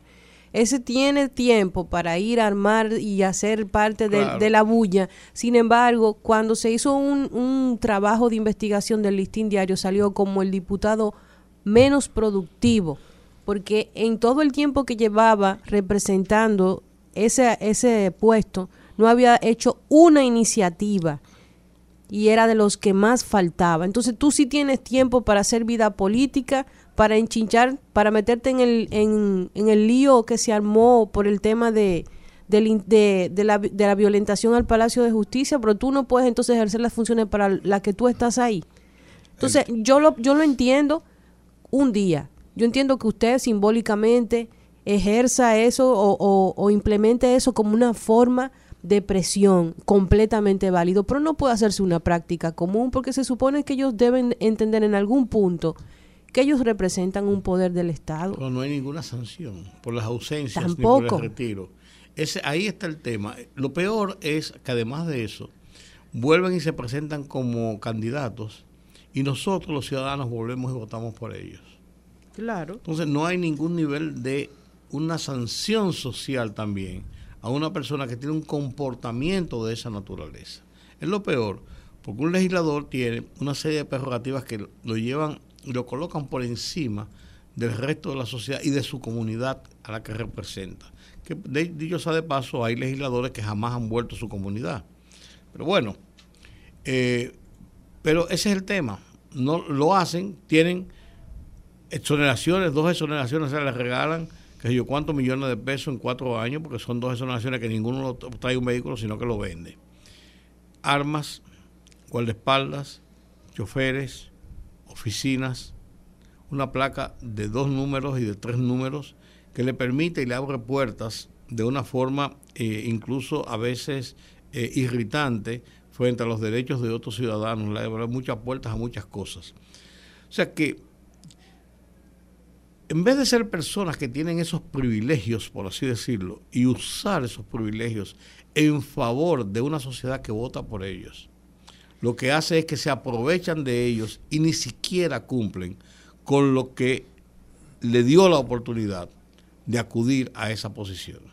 A mí me parece penoso ese tipo de conductas mm, y ¿Es lo, lo, lo criticaré siempre y lo criticaré de todo el que lo haga, incluyendo, como ya mencioné, a Eduardo Estrella, que en ocasiones parecería que más que el presidente del Senado de la República, el presidente del Senado de la República parece un vocero en campaña del presidente Luis Abinader. Y la gente tiene que respetarse. Y una persona como Eduardo Estrella, que ha mantenido una conducta intachable en su, en su vida pública, debería tener más amor por su, por su carrera política y saber hasta dónde puedo yo actuar dentro del poder que eh, me inviste en el sentido del poder que yo represento y de lo que yo represento como representante de ese poder. Entonces, yo creo que aquí hay una, un- una manera de desvirtuar todo de forma tal que hace que uno lo consuma y lo consuma y llegue a un punto donde entienda que es completamente normal. Y no, no es normal. Esa no es una conducta propia de gente que representa uno de los poderes del Estado, uno de los poderes más importantes de nuestro Estado. Tienen que ubicarse, porque si no conocen cuáles son sus responsabilidades, entonces tienen que estudiarlas para que sepan qué es lo que le corresponde y lo que no le corresponde. Bueno, el presidente Luis Abinader inauguró la reconstrucción y ampliación de la circunvalación norte de Santiago, siendo esta la tercera etapa del proyecto de la autopista Duarte. Dejó también iniciado el remozamiento del Centro Histórico y Cultural de Santiago, proyecto que conlleva una inversión de 1.200 millones de pesos. El presidente en unas breves palabras que pronunció reiteró el gran compromiso que tiene con la provincia de Santiago tras resaltar que por años no se le devolvía a Santiago en inversiones ni el 20% de lo que genera Santiago como motor económico del norte y del país. Ahora sí tenemos al cumpleañero en línea. no puede decir la edad porque todavía, digo, él la puede decir. El profesor está joven todavía. Todavía. Sí. Asustado. asustado. ¿Eh? ¿Cómo va todo? todo va bien. Eh, ¿Cómo pasó su día ayer, doctor? Muy Dígame. bien, muy bien, muy yo, bien. Yo estoy Muchas, viendo colita de globo ahí, profesor. De globo, sí, se Ah, pueden ver. Sí. Sí, míralo aquí, míralo ahí. Lo trataron bien. Eso significa que hubo bicocho ahí. Sí, tú sabes que los compañeros de aquí de la oficina y también mi familia me ha dado un buen trato. Qué bien. Y los amigos, como ustedes también, obviamente. Recibí las felicitaciones de Georgie eh, y extensivo también por hacia ustedes, ¿no? Y evidentemente que eh, me siento muy contento. Pues tú no viste lo que dijo Olga, el bicocho, el bicocho, el Lo pastel, bicochearon, como diría don Rudy, lo bicochearon. Eh, eh, eh, lo, lo bicochearon, eso fue en exceso. Yo no como mucho bicocho, pero bueno. Doctor, ¿cómo va el país? ¿Cómo va la economía nuestra? ¿Qué podemos esperar? Iniciamos ya, estamos en el primer tercio del, del año 2023. Un poco de inestabilidad en el... En el sonido. Sí, parece que hay eh, problemas de conexión. Profesor, ¿nos puede escuchar? ¿Hola? Sí, lo ¿Se podemos. escucha? Se Sí, escucha, ahora se Sí, sí, lo estoy escuchando. Sí, Muy sí, bien. Sí, lo estoy escuchando. ¿Me escuchan? Sí, Ahora le- sí, perfectamente bien. Sí, sí, sí. Sí, sí. Bueno, eh, Georgie, en la economía dominicana terminó bien. Eh, y terminó un año difícil, un año realmente... ¿Se está escuchando? Sí, sí, Sí. lo he escuchado. Adelante, adelante. un año, ¿verdad? Que verdaderamente el, el entorno internacional que se, se presentó y que está ahí vigente, eh, impactó y está impactando a la economía mundial. Nosotros terminamos con un crecimiento de 4.9, inversión extranjera por encima de los 4 mil millones de dólares. Eh, incluso reservas internacionales que hoy rondan los 16 mil millones de dólares. Sin embargo, yo creo que hay que mm, tener mucho cuidado con el sector, el entorno internacional y básicamente con la política monetaria que lleva los Estados Unidos. Y eso es muy importante porque eso tiene repercusiones en el resto del mundo y en la economía dominicana por las características mismas de eh, nuestro vínculo con los Estados Unidos. Nosotros eh, no podemos obviar que el 85% de remesas vienen de allí y que más del 50% de los turistas vienen de allí y que eh, más del 50% de las exportaciones de zona franca van hacia ese mercado. Y, digo esto porque eh, la situación que se ha presentado en los Estados Unidos, producto de los incrementos de tasa de interés para combatir la inflación, ha generado cierto nivel de, de dificultades, vamos a decir, o riesgos que eh, han dado al traste con situaciones en diferentes bancos regionales y bancos intermedios, donde precisamente eh, la Reserva Federal, conjuntamente con eh, el Departamento del Tesoro de los Estados Unidos, fueron en rescate para, en el caso básicamente del Silicon Valley Bank y el Signature Bank, que son dos bancos intermedios, pero eh, que evidentemente eh, tienen, en el caso, por ejemplo, del Silicon Valley Bank, es el decimosexto banco, ¿no? Y que eso eh, inmediatamente ocurrió una situación de descarce entre sus balances, es decir, inversiones que habían hecho, que son parte de sus activos, de títulos del gobierno, que son seguros, pero que tienen una, eh, reaccionan de manera inversa ante los incrementos en tasa de interés porque pierden eh, su valor, su precio, bajan cuando los, eh, eh, la tasa de interés se incrementan. Entonces, y depósitos que son deudas, claramente que se mantienen inalterados, por lo tanto hay una situación de descarce en sus balances, sus deudas aumentan, eh, y su, en este caso sus activos disminuyen y sus pasivos o aumentan o se mantienen igual. Eso generó una situación de liquidez en ese banco. Inmediatamente hubo un rescate. Pero también eso tuvo cierto nivel de repercusiones en otros bancos y no solamente en los Estados Unidos, sino también en Europa. Y eso hizo reaccionar a la Reserva Federal de los Estados Unidos que se esperaba un incremento de 50 eh, puntos básicos, sin embargo, fueron bastante cuidadosos, tomando en consideración de que tenían que enviar o seguir enviando una señal de eh, eh, atacar la inflación, seguir combatiendo la inflación, pero también evitar cualquier elemento de situación más profunda con incrementos, vamos a decir, de una mayor magnitud en las tasas de interés y tomaron la decisión de un incremento de 25 puntos básicos. Más o menos algo moderado, pero eso significa que los niveles de tasa de interés seguirán incrementándose. ¿Qué repercusión tiene eso para la República Dominicana? En primer lugar, una economía como la República, como la de la República Dominicana, que dentro de las economías del contexto de la región termina bien, pero que termina con un proceso de desaceleración y necesita en cierta manera, políticas públicas internas que en cierta manera eh, le pongan más, vamos a decir, más gasolina a, este, a esta economía, más fuerza, más gasto público. Y eso es muy importante, pero gasto de inversión. Cuando uno analiza la ejecución presupuestaria del gobierno, evidentemente que el gobierno ha venido incrementando el gasto de capital. Y eso es una buena noticia. Por ejemplo, cuando eh, en estos primeros meses el gasto de capital ronda alrededor del 10% del gasto total. Eh, si uno lo compara con eh, los primeros tres meses del año pasado, que rondaba un 5, un 6, evidentemente que hay una mejoría y eso es una buena señal. ¿Por qué? Porque la política monetaria se torna un tanto mucho más restrictiva. ¿Y qué está haciendo el Banco Central?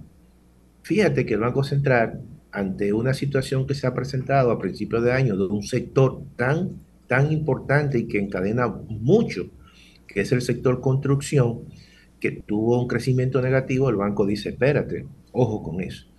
El banco ha venido haciendo pausa en su tasa de política monetaria, que yo creo que es lo correcto, y creo que va a seguir teniendo pausa, porque llega un momento en que ya los niveles de inflación han venido cediendo en la economía dominicana y lo que, lo que se necesita ahora es no eh, matar mucho el crecimiento de la economía.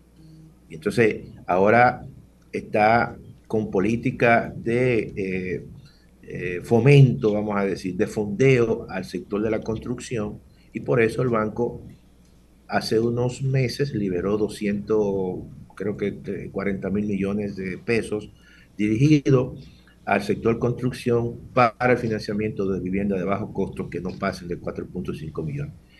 Y eso es importante, fondear ese sector, es un sector que encadena mucho y que puede permitir eh, cierto nivel de arrastre y eh, motivación de la inversión privada y básicamente en un sector tan importante que encadena con el resto de la economía. Entonces, las políticas del gobierno eh, tienen que moverse, y yo creo que lo están haciendo en esa tesitura, hacia una mayor inversión pública. Inversión eh, gasto público de capital y también inducir al sector privado y en sectores básicamente como el sector de la construcción. Porque este año es un año donde nosotros, como no tenemos control de las políticas externas de todo el entorno internacional y que el Banco Central de los Estados Unidos, por la Reserva Federal, y lo mismo está ocurriendo con el Banco Central Europeo, están induciendo a una mayor tasa de interés, entonces eso claramente le va a quitar capacidad eh, a los sectores que están orientados al exterior.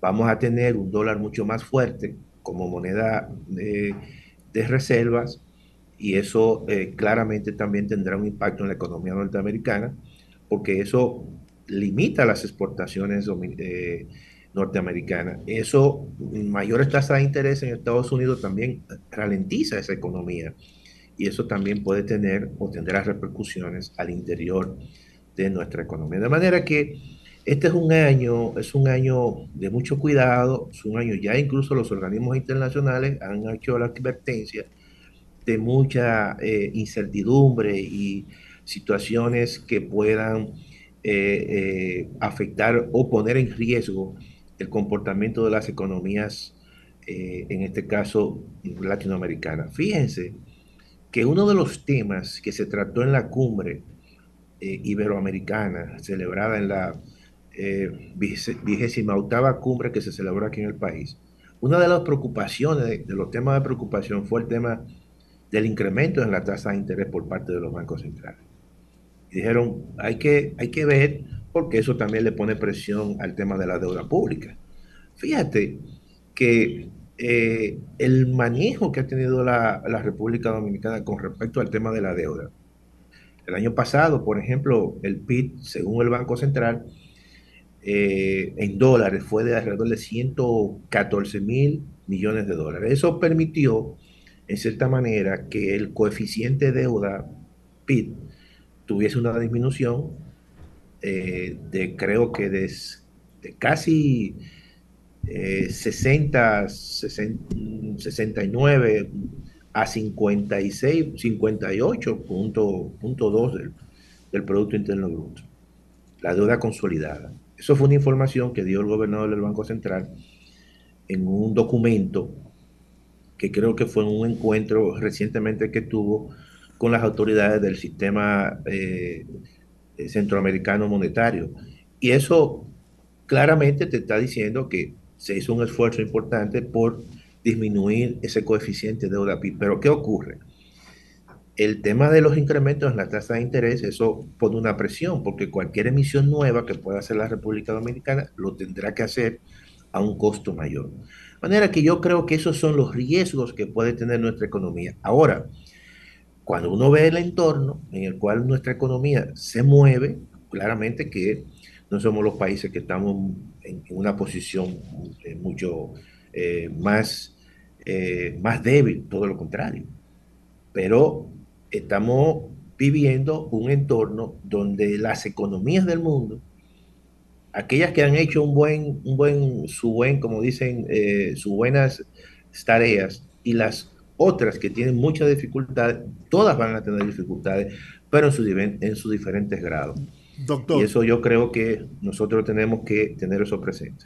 Usted ha señalado eh, la importancia que tiene la, el gasto de capital, la inversión en obras De, por parte del gobierno, que está ahora en un 10%, ¿no? según los números que usted dio.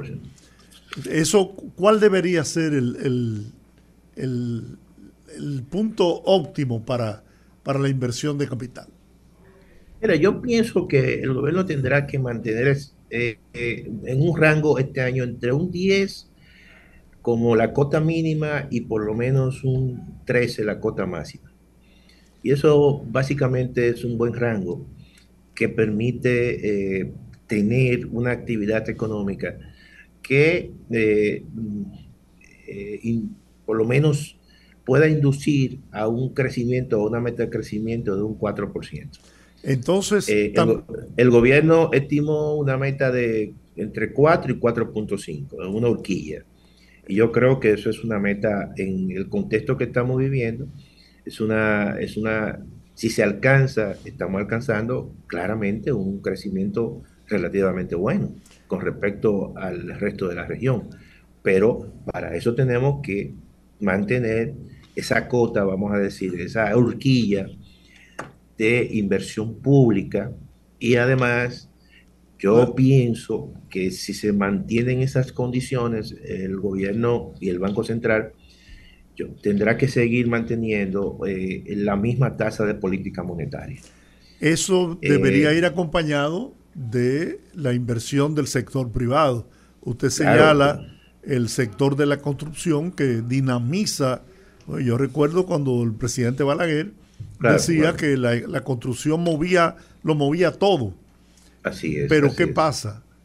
Es que cómo incentivar, cómo motivar la inversión en la construcción si los precios se han disparado de una manera escandalosa. Mire, lo que hace un año y medio, dos años quizás, costaba 1.500 dólares el metro cuadrado de construcción de lujo, de primera, hoy está costando 2.200, 2.300 dólares. Sí, pero, pero déjame decirte. la demanda, la demanda eh, es la que, la que marca la pauta de la inversión. Si no hay demanda de compra, pues. ¿Qué haces tú con tener un, elefante ahí? Claro. Sí, pero, pero yo creo lo siguiente, mira, hay el, el tema de la tasa de interés es un tema fundamental en ese sector. Mira por qué. Si bien es cierto que en el 2022 y, y, finales del 2021 básicamente hubo un fuerte incremento en el costo de los insumos y los materiales de construcción, producto incluso de situaciones externas, ¿eh?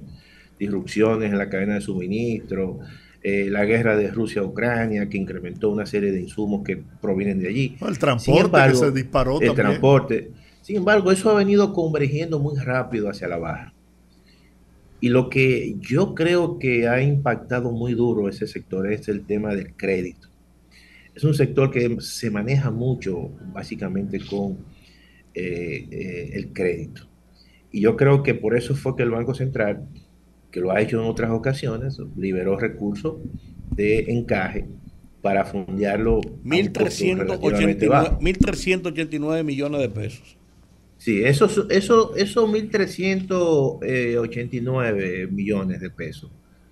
Eh, hasta ahora son los que eh, se han otorgado, pero eh, evidentemente ellos han liberado un monto bastante considerable para este año, creo que más de 24 mil millones. Los, los 1.300 son directamente a la construcción de viviendas. Sí, hasta ahora mm. que se han otorgado a la construcción de viviendas, perfectamente pero eh, eh, se están liberando y ese monto todavía que se ha liberado, eh, imagínate que eso tendrá para todo el año. Profesor. Y eso, sí.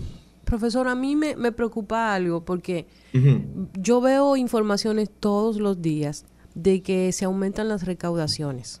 Sin embargo, en los primeros dos años del, del, gobierno actual, la deuda pública se incrementó de una forma impresionante, un promedio de 2.600 millones de dólares anuales, que es una cifra récord. Entonces, nosotros tenemos en ese escenario dos, dos elementos que podemos acudir para resolver ese problema de la deuda pública. O creamos nuevos impuestos para reducir el tema de la, de la de la brecha fiscal, vamos a decirlo así, del déficit fiscal, o simplemente disminuimos el gasto público. Entonces, ninguno de las dos. ¿Cuál es la herramienta que tiene el gobierno teniendo en consideración que ambas cosas son muy impopulares? ¿Y cuál es la estrategia del gobierno al aumentar, por ejemplo, el, gasto, la deuda pública a ese nivel? ¿A qué corresponde el, el, el aumento de la deuda pública de una forma así de récords? Tú sabes que la deuda, eh, si bien es cierto que en los primeros años pandémicos se tomaron incluso cantidad de créditos que yo creo que estuvieron, quizás esto se tomaron sin, sin, una debida, eh, vamos a decir, eh, sin tomar en cuenta un, un, horizonte, vamos a decir, un monto adecuado. Eh, la pandemia distorsionó muchos elementos y yo creo que el gobierno se excedió en ese sentido. Se han tomado incluso más de 20 mil millones de dólares en, en, crédito y en préstamo. Pero eh, yo creo lo siguiente, la estrategia que el gobierno ha tomado, que dentro de un contexto de tasas de interés altas, ha sido, como yo le llamo, una especie de administración y manejo de pasivos, recomprar deuda y establecer entonces acuerdos con aquellos que eh, se le compra la deuda de prolongar el periodo de pago de intereses.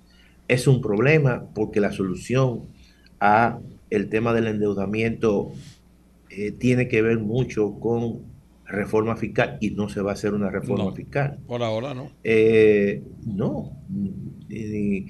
posiblemente después que pasen eh, las, elecciones, y, si el y si el entorno internacional también lo permite. Y yo creo que el único mecanismo que ha tenido el gobierno precisamente ha sido ese. Recomprar su propia deuda cuando se vayan a vencer, llegar a acuerdos, de, como dicen, echar hacia adelante, tratar de prolongar periodos para que evidentemente eh, eh, que los intereses no recaigan en un año determinado, sino prorratearlo durante los 10 o 15 años próximos. Y esos son los mecanismos que están haciendo los gobiernos, porque hasta ahora nadie se le está ocurriendo en ningún país, en un contexto como el que estamos viviendo, hacer una reforma fiscal. Es como que mm, la gente te mete eh, la mano en los bolsillos para sacarte el dinero y todo eso genera muchísima crispación. Bueno. Que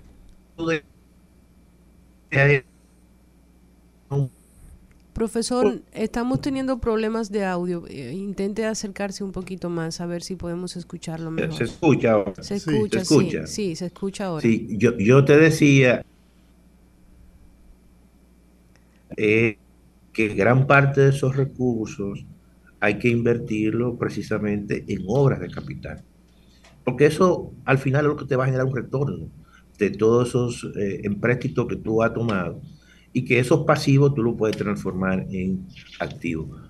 Es la única manera ante esta situación que se está viviendo y tratar evidentemente de que los recursos adicionales que te puedan tener por las recaudaciones también se inviertan en obras eh, reproductivas de largo plazo y que te generen beneficios eh, y te hagan las economías mucho más productivas. Esos son los mecanismos internos que tú tienes, porque evidentemente que el mundo ha entrado en un periodo donde las tasas de interés son más altas y el costo del endeudamiento es mucho más costoso, mucho más alto. No está bonito el panorama, eh, ¿no? No, o sea, eh, no está, eh, hay mucha incertidumbre, tú vas a Europa y pasa igual, por ejemplo, las últimas declaraciones que estableció eh, la directora del Banco Central Europeo, Cristina Lagarde, dice, bueno, nosotros vamos a seguir incrementando la tasa de política monetaria, la tasa de interés. El tema de la inflación es una cosa y el tema de los bancos es otra. Y dijo lo siguiente, y dijo, Cualquier banco que tenga posibilidad de irse a la quiebra, nosotros lo vamos a rescatar.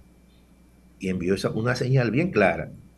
Es decir, que los bancos centrales, tanto el, de, europeo como el, norteamericano, seguirán combatiendo la inflación a través de inducir a mayores tasas de interés.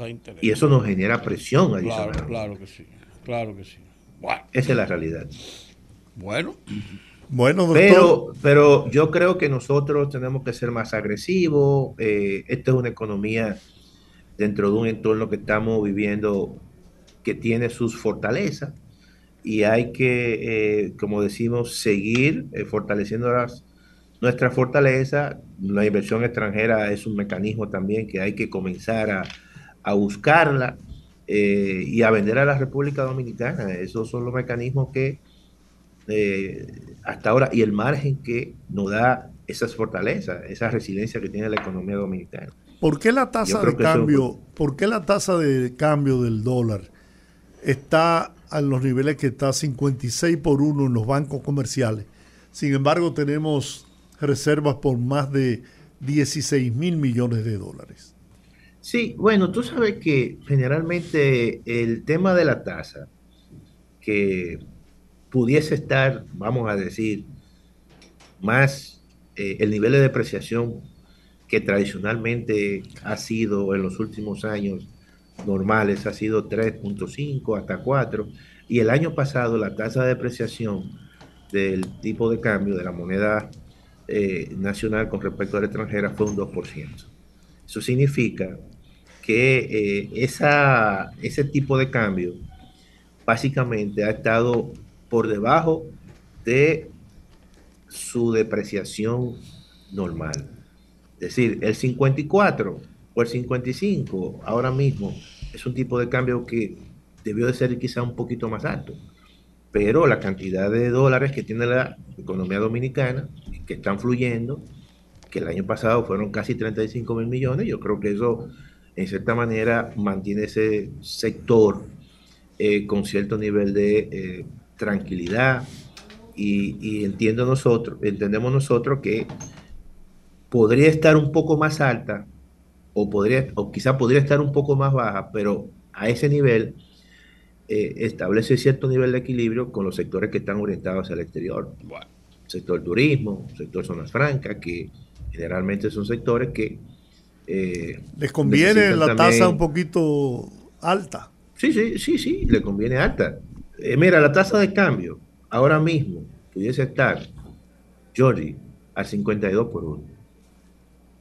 Nosotros hicimos un ejercicio que esa tasa de cambio pudiese estar al 52 por 1, pero evidentemente... 54.95. Eso, eso, eso genera presión a 54, sectores 95, que están orientados al exterior, como es el caso Béchale. de la zona franca y como el caso del turismo. Sí. Bueno, pues nada, doctor, ha sido un grato placer conversar con usted. Y, y, yo, y ya ustedes saben, yo soy de ustedes, yo soy de, de los poderosos. Usted de los poderosos. Que, mate, mate, cuet, me... mate cuet. Hey. Pero además de eso, hay un interés de parte nuestra de poder compartir con usted a propósito de sus años. Entonces nosotros le, le, hacemos una cordial invitación, ¿verdad, Julio? Claro, claro, claro. Así que no, vamos a no. coordinar eso. Si... Sí, sí, sí, sí. Pero yo. Él yo ya no se junta ya... con gente pobre, Georgie. Pero no, no, no, no, Yo quisiera ir por Lo que pasa es que ya él tiene un aire de como de, eh, de el, futuro el, rector. De rector sí. Ay, ay, ay. Mira, Georgie, me, me, tú me metes en problemas por aquí. no, mira, yo creo que eh, la, el próximo encuentro así que voy a, ir, voy a ir por allá para que sea presencial porque claro hace, hace, falta el calor humano no perfecto. Hace el calor humano correcto correcto. Bueno que la pasen bien ¿eh? igual mi querido amigo un abrazo. Antes de irnos a la, antes de vamos a la, ah, vamos bueno. a ir a la pausa déjame dar una información. El Palacio Nacional emitió un, una nota de prensa hace apenas a las 6 y 41 eh, en la que indica que la vicepresidenta Raquel Peña es quien viajará a Japón y Corea del Sur para desarrollar una agenda oficial en representación de la República Dominicana. Ella se va este viernes y regresa el 8 de abril del 2023. O sea, pasar toda la Semana Santa ya. Se había dicho inicialmente que era el presidente. Lo había anunciado incluso. Lo anunció el embajador, de, Japón. El embajador de Japón, eh, eh, que se llama Robert Takata. Él había anunciado el viaje del presidente, sin embargo, y que regresaba el miércoles a República Dominicana. Sin embargo, ahora el Palacio Nacional anuncia en esta información que no había ni dicho sí ni no de lo que había publicado la Embajada de Japón en un comunicado. Ahora dice que es la vicepresidenta y que va a estar acompañada del ministro de Industria y Comercio, Ito Bisonó, del ministro de Economía, Pavel Isa, y del embajador extraordinario, eh, Robert Takata, que es el embajador de Japón, y Miguel Núñez, embajador en misión especial, acompañando a la vicepresidenta. Bueno, vamos a la pausa, regresamos en breve para recibir sus llamadas.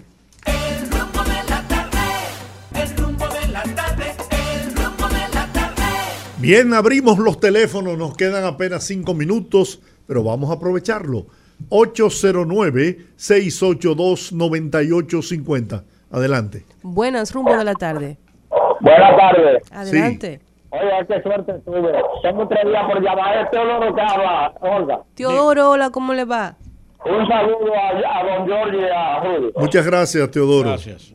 Yo, eh, Jorge, Yo creo que aquí va a haber que, que quitar esa subvención a los partidos políticos.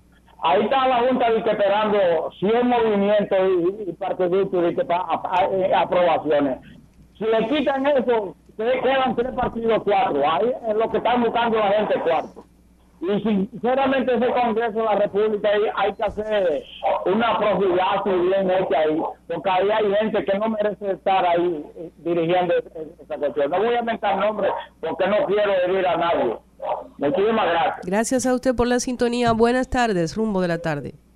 Buenas tardes para todos. Hola.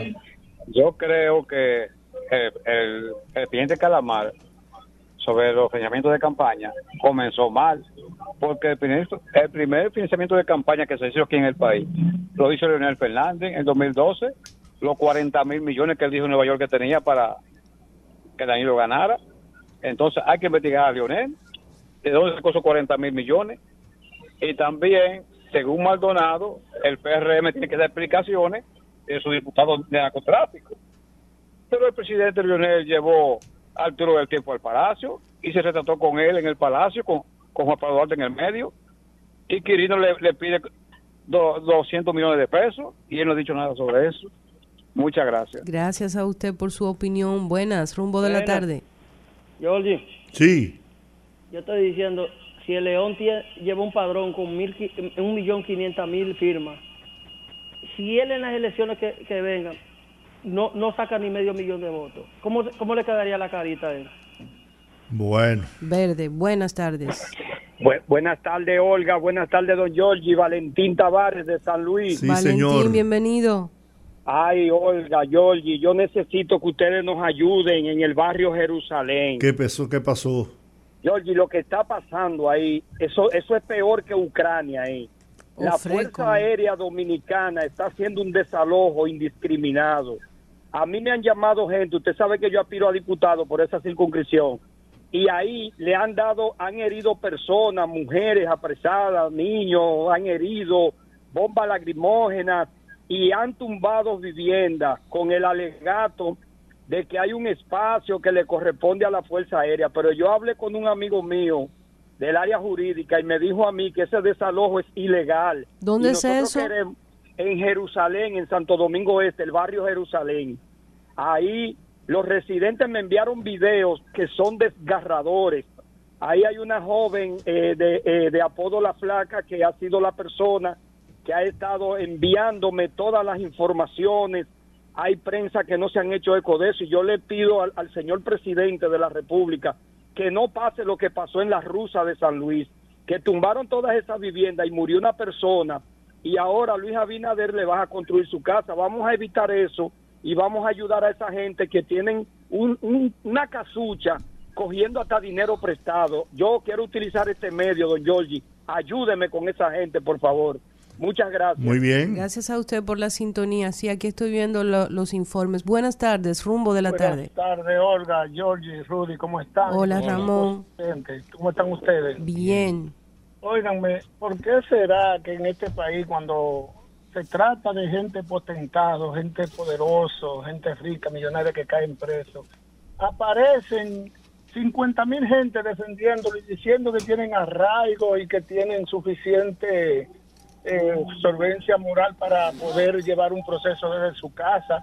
no se trata de que tengan, en el caso de Calamar, no se trata de que, de que sean potentados y que tengan arraigo, que tengan compañías de aviones, que tengan varios dealers en Puerto Rico, que sean importadores. Es que el- el- lo- los hechos son demasiado gravo- gravosos para que esa persona se le dé libertad en su casa, porque es que desde su casa ellos pueden ocultar pruebas, eh, pueden a los testigos lo pueden amenazar.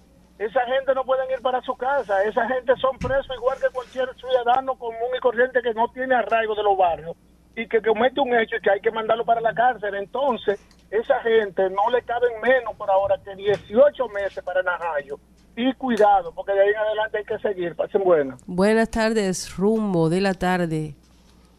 Hola. Sí, buenas tardes, poderoso. Hola, adelante. Sí, fíjese, yo me quiero referir a la propuesta de Margarita.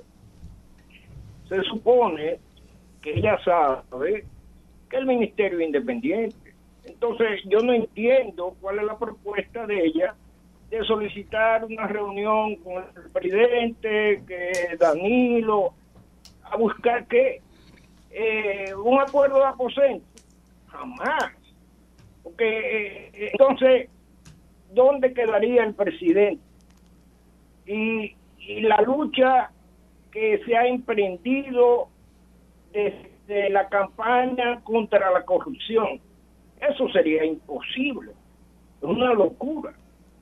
Eso únicamente eh, eh, a ellos, a los corruptos, se les puede ocurrir eh, la práctica antigua, de la política antigua, la política vieja, de hacer una reunión de aposento para pactar unidad.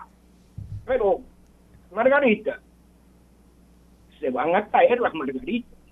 Bueno, señores, bueno, poderosos, eso ha sido todo por el día de hoy. Terminamos por hoy. Mañana estaremos aquí, los poderosos, en el rumbo de la tarde. Usted es más poderoso que yo, pues voy a estar aquí mañana por la tarde, si Dios quiere. Dios le bendiga. Rumba 98.5, una emisora RCC Media.